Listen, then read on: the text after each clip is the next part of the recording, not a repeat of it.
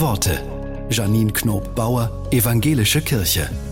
Der gute Hirte, so wird Gott oft bezeichnet. Die Publizistin Stefanie Brall erlebt, was das heute ganz konkret heißen könnte. Sie schreibt, eine Schafherde in unserer Gegend. Ich suche sie gerne auf, schaue ihr zu.